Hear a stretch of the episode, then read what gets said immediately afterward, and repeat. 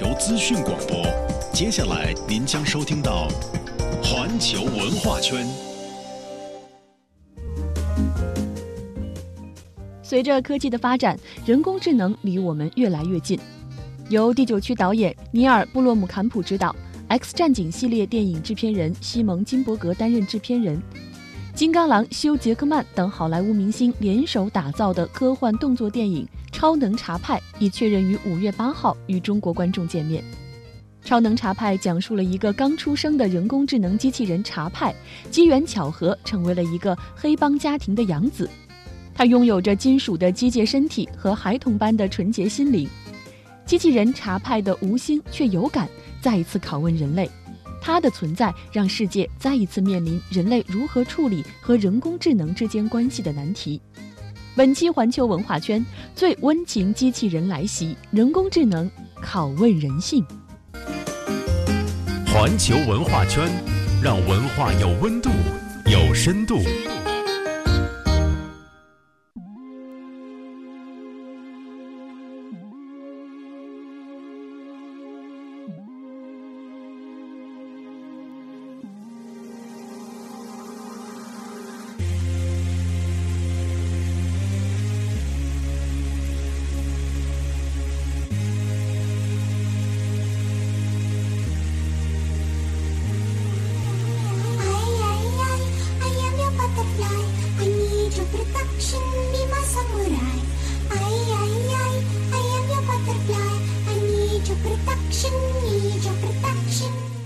史上最呆萌机器人来袭，超能茶派五月八号就要和中国观众见面了。欢迎来到环球文化圈，我是主主持人子楠。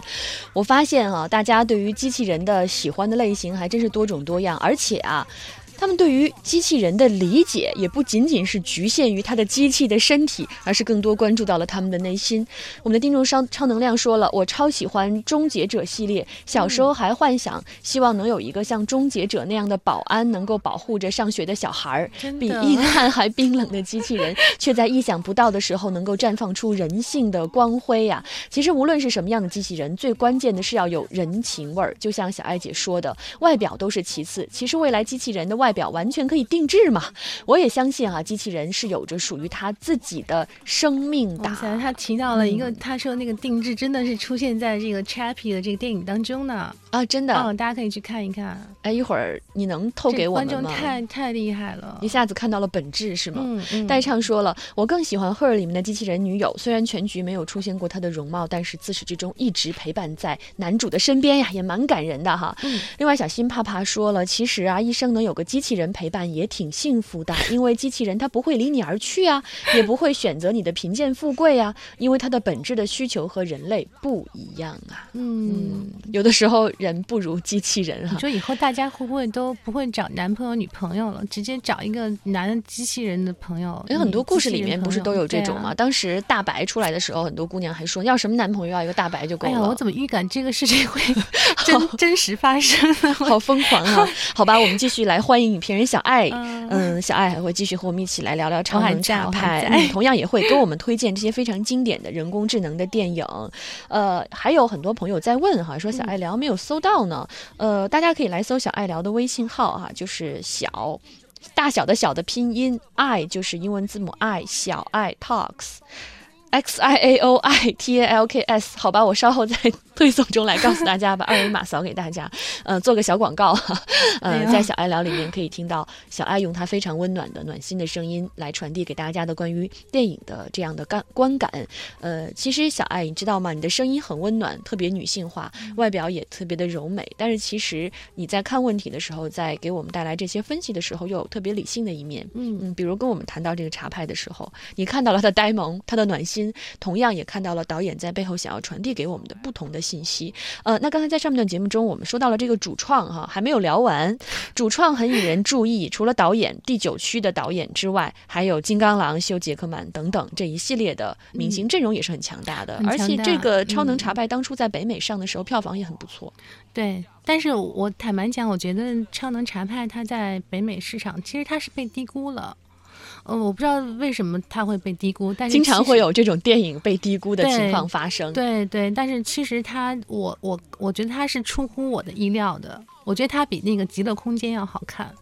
嗯。嗯，如果大家去想去想去对比第九区和这个超能茶派的话，其实这个问题我还不好回答，因为之前有人问过我这个问题，我只能说他和第九区他们两个人在两两支片子在这个质量上可能，呃，超能茶派的质量会整体完成度会更高一些，但是他们两个侧重的是两个不同的哲学命题，所以你感受到东西也是不一样的。那第九区可能更多的是比较硬朗、比较男性的东西会更多一些，但是呃 Chappy 里边可能你更多的会感觉到呃温暖和温情。你知道我在看这个片子的时候，我会想到我妈妈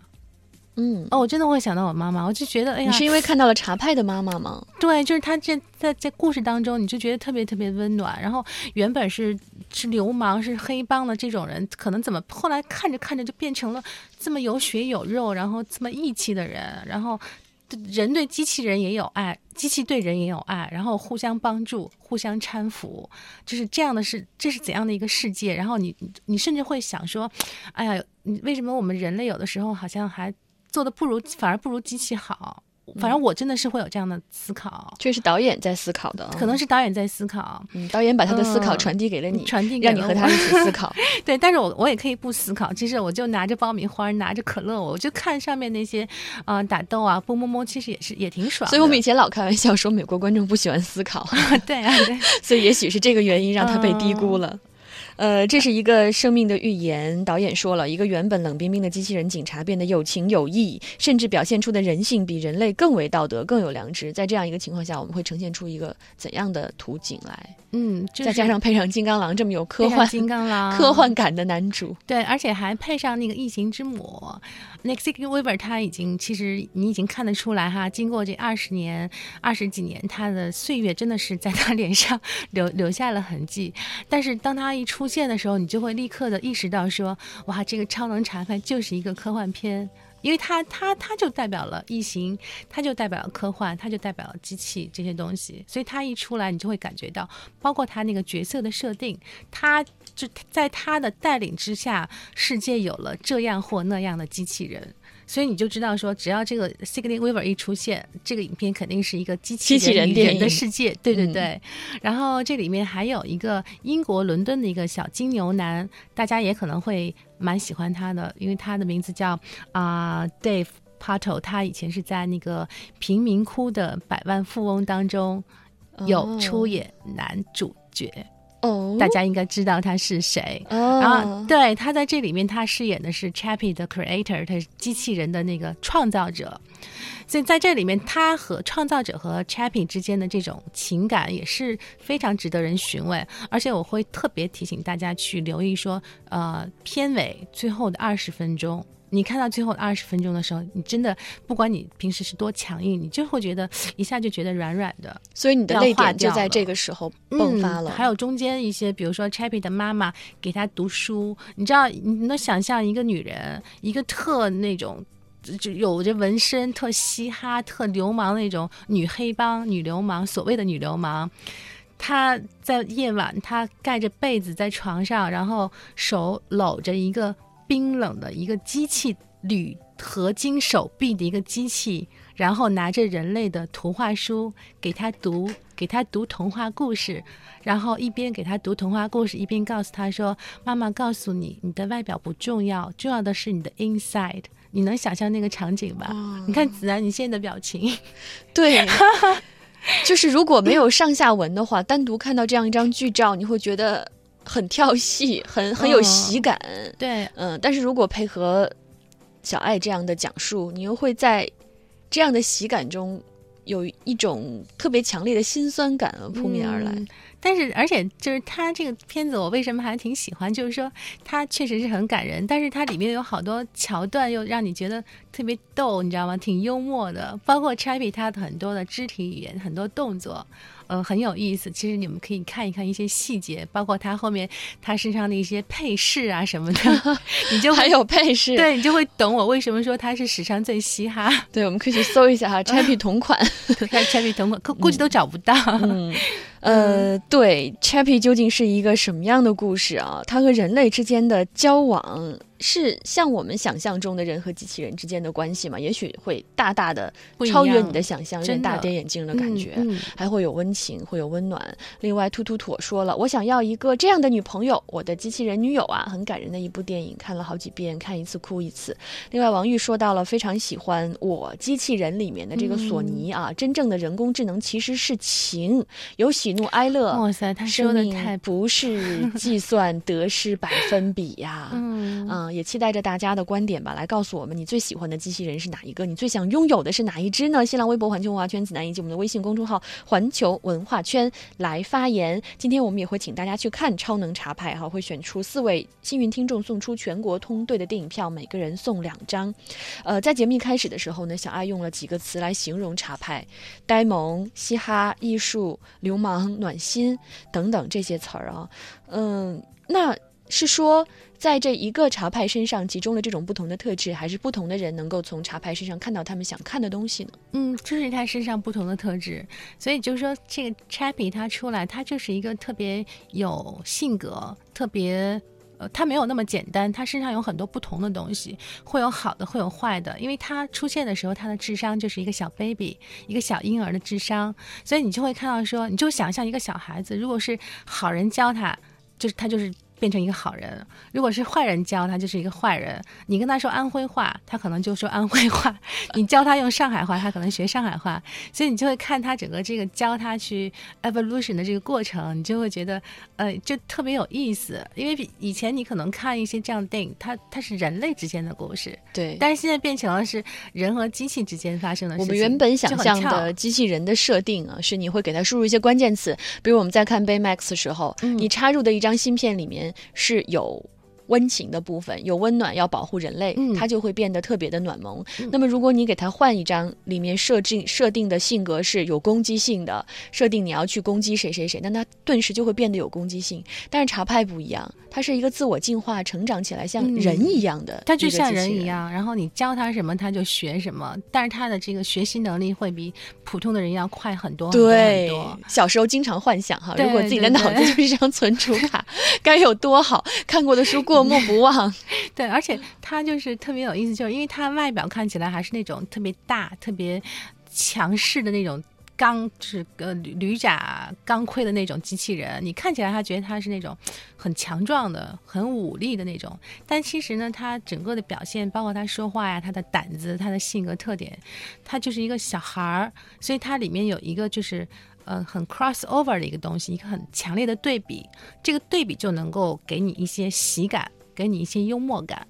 所以，所以这个内容其实它还是还是在细节方面还是做的挺好的。那可能我唯一要说，可能就是稍微有一点遗憾的，可能我是觉得就是它整个影片的节奏，可能在开篇的前十分钟，如果它可以在凌厉剪辑更凌厉一些，呃，更更快一些，更干净一些，可能会更好。我以为你爱他爱到看不出缺点了，原来还是有的。对，就因为其实每一部影片它都会有缺点。嗯，我是觉得这个片子可能它有更多的东西会打动我，会吸引我。但是如果说要它做的更好的话，可能就是前面因为开篇前十几十几分钟吧，十五分钟吧，可能和第九区和无极那个极乐空间是有点像，基本就是这种打斗动作、高科技机器人，然后人脸扫描、各种识别，就是你能想象到的这些东西。但是到后来，你就会越来越进入到它整个这个剧情当中，因为它情感这条线，它慢慢的延展出来了。嗯嗯呃，我们的很多朋友也发来他们的感受哈。远近几何说了，说起人工智能哈，我最先想到的是《黑镜》中复活了的智能男朋友那个情节。当时看完，我内心就不停的呐喊，好想要一个机器人男朋友啊！嗯，不知道看完了茶派之后，你是不是也想要一个茶派当当小孩儿？呃。还说看新闻说人工智能早已经被很多国际大公司看中了，那相信更多更高级别的人工智能产品进入我们普通人的生活不用等很久。不知道包不包括机器人男朋友？嗯千金一笑媚嫣然说了，嗯，动画片《圣斗人》呃《圣斗士星矢》里面还有一个机器人是坚持正义和真诚的化身啊，我都喜欢。另外呢，很多故事里面都有啊，国外喜欢变形金刚啊，利用超能力来执行任务，外星人的题材，最后他们都在努力的在地球上恋爱，并且结婚，入乡随俗，可以成为合法夫妻了。那么大家呃最喜欢什么样的机器人形象？也欢迎来告诉我们吧。新浪微博环球文化圈子南以及我们的微信公众号环球文化圈来发言。那么同样，我们也会送电影票给大家，选出四位幸运听众哈，每人送出两张全国通兑的电影票。今天我们也是请来了影评人小爱和我们一起聊。刚才介绍到了，咱们这个茶派会在五月八号的时候和中国观众见面。嗯，呃，但是很不巧啊，它和另外的一部大片撞期了，就是《复联二》啊，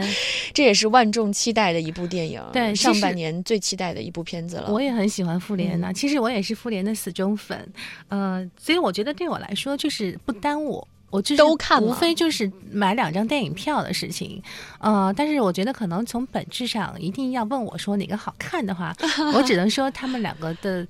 都主打的你你自己把自己。推上了这样的一个，因为 一定我要说出比较的位置。因为我来的路上就已经有人问我，嗯就是说到底这应该看哪一个？嗯，那因可是我没法回答，都看了因为它茶派，我 们请你看；复联你自己去买票看。复联其实它更多的它就是在迪士尼的世界里去嗨，因为它就是一个粉丝电影系列电影，你就是去享受那个场面、科技打斗。但是呢，呃，在这个茶派里面，可能你就会看到别的科幻电影当中你看不到的东西。那这一部分东西我，我会建议说，可能很多女生、很多女性观众，可能你其实可以去尝试去看一看，你你会有不同的这种观影体验。然后你知道它里面还有那个南非的一个绕舌乐队，叫 Die Edward，英呃中文叫回答乐队。这回答乐队其实它整个这个乐团的主唱啊，包括他的那个都有参演。其实他就是演的就是这个故事片当中的这个茶派的养父和养母。嗯，对，所以其实他会给你一些，就是因为导演是南非人，你在这里面你也会看到一些很南非的一些元素，比如说这个很嘻哈的这个乐队，然后包括整个这个 Chappy 他的口音，他讲了他从头到尾，他安是安徽话口音。他是南非南非口音的英语，这也特别好玩儿。嗯嗯，嗯，我们在看茶派的时候，会有各种各样的既视感，从里面看到不一样的东西。嗯而且现在越来越多的电影也开始关注啊这个音乐的设置了，音乐也会成为电影中特别重要的一部分。其实小艾，你看啊，最近几年这个人工智能类型的片子似乎有一点转向哎。嗯，你看从呃这个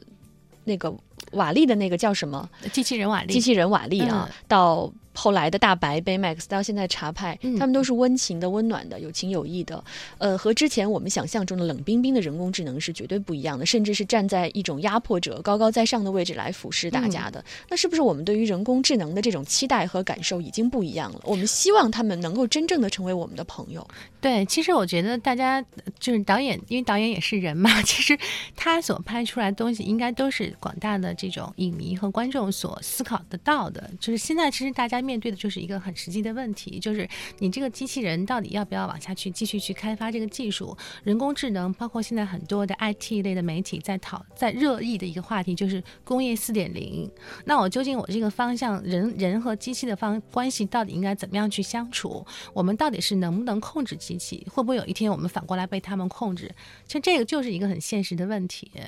呃，其实你看，在那个别说现在，在一九六八年。呃，我们家大师，我又是我们家大师，库布里克大师拍那个《二零零一太空漫游》的时候，他其实他当时他就已经抛出这个观点了，因为那个后当时那个后九千，其实他当时是有自己的思考的。那两个宇航员他们在自己说话的时候，他们不敢让后听见，他们用唇语，结果没想到后他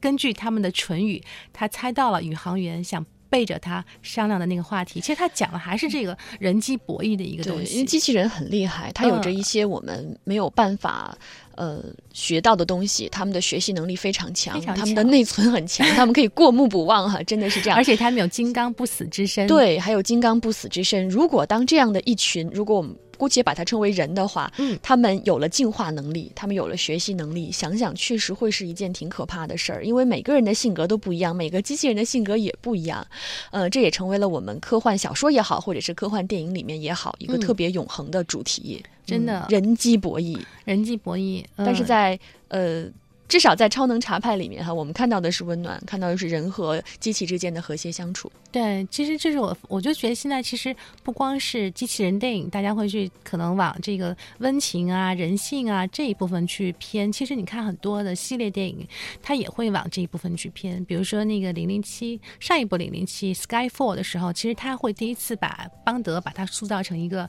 普通更普通的人，他并不是一个金刚不坏之身了，他也会被折磨、被抓，他也会打不过别人。然后那一部片子，他就是告诉大家，其实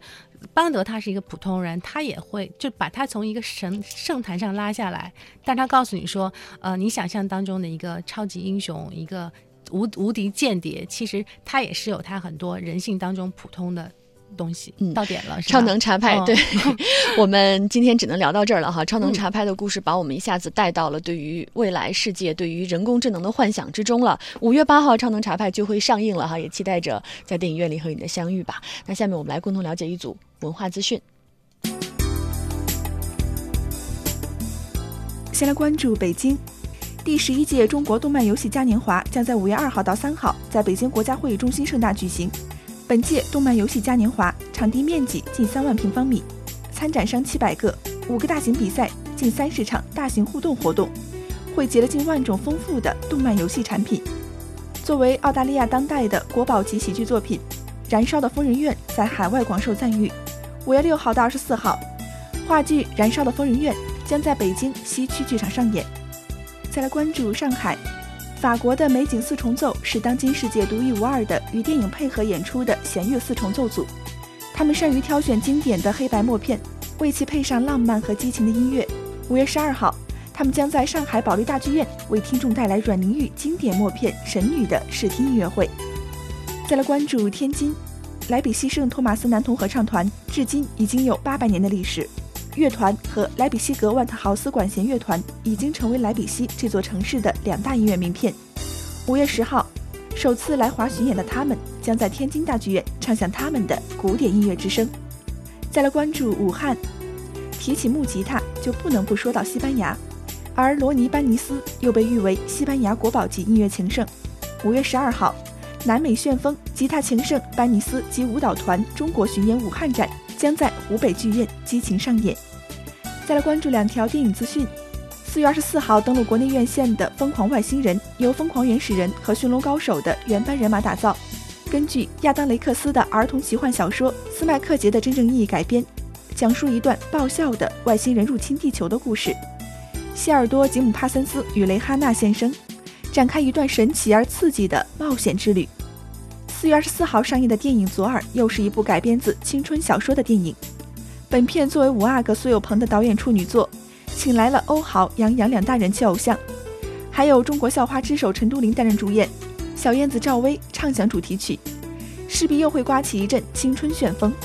在《速度与激情七》的夹击下，获得良好开局的左耳表现更加值得期待。